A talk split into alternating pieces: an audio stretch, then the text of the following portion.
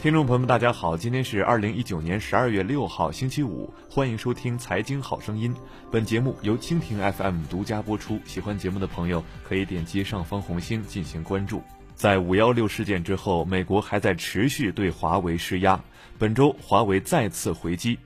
十二月五号，华为在美国法院提交起诉书，请求法院认定美国联邦通信委员会有关禁止华为参与联邦补助资金项目的决定违反了美国宪法和行政诉讼法。早前，美国联邦通信委员会于十一月二十二号通过一项决定，将华为认定为美国国家安全威胁，并禁止美国农村地区运营商使用通用服务基金购买华为设备。美国联邦通信委员会还投票建议，要求这些运营商移除和替换现有网络中使用的华为技术有限公司和中兴通讯股份有限公司的设备。这是美国政府禁止美国公司购买华为和中兴设备的最新举措。华为和中兴将有三十天的时间来对这一禁令进行抗辩，而强制移除设备的最终命令最早也要到明年才会出台。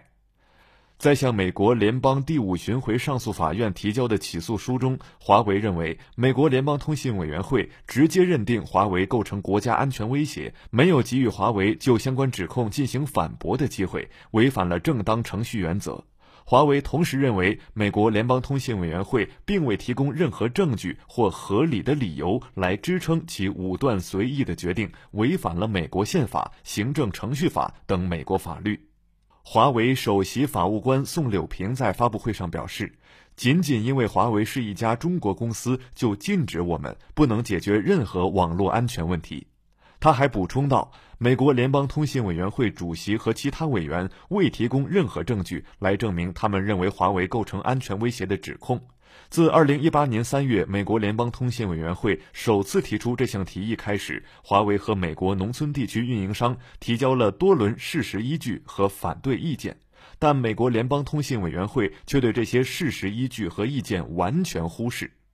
宋柳平在声明中表示，华为还提交了21轮详细意见，阐述该决定对偏远地区用户和企业的伤害，但美国联邦通信委员会却无视所有这些意见。案件首席律师表示，美国联邦通信委员会未按照相关标准就通过了这条针对华为等中国公司的决定，且美国联邦通信委员会自身也承认是针对中国公司。此外，律师还说，该规则还超越了美国联邦通信委员会的法定权利，因为美国联邦通信委员会没有权利作出国家安全认定。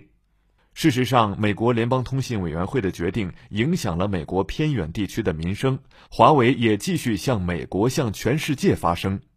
近日，华为创始人任正非在接受采访时也回应了这个话题。他表示，华为公司是商业公司，目的就是为全球人类提供良好的信息服务。我们不是以政治目的为中心的。本着这个原则，在非洲、在高山、在热带雨林很多艰苦地区，我们都去提供服务。当然，我们也愿意给美国人民提供服务。当年我们希望给美国大运营商提供服务，但是给大运营商提供不了服务，就给一些小运营商提供服务，以体现我们的价值。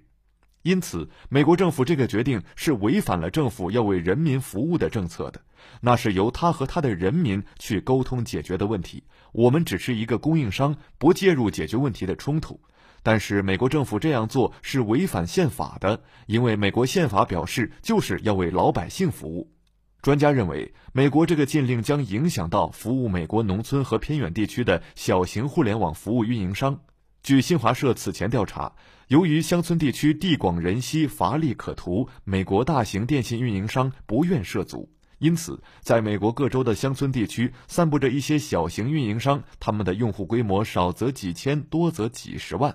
乡村用户不仅依赖这些运营商提供的服务来上网、看电视、经营农场，危急时刻还要拨打急救电话。而大运营商不愿意在乡村地区经营，即便在此经营，也不会提供很好的服务。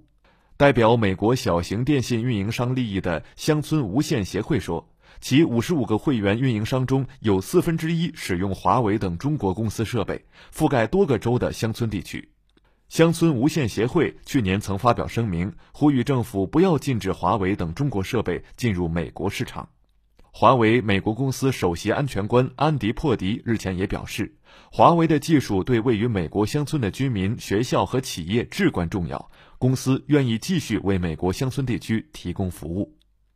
好了，今天的节目就唠到这儿，下期节目再会。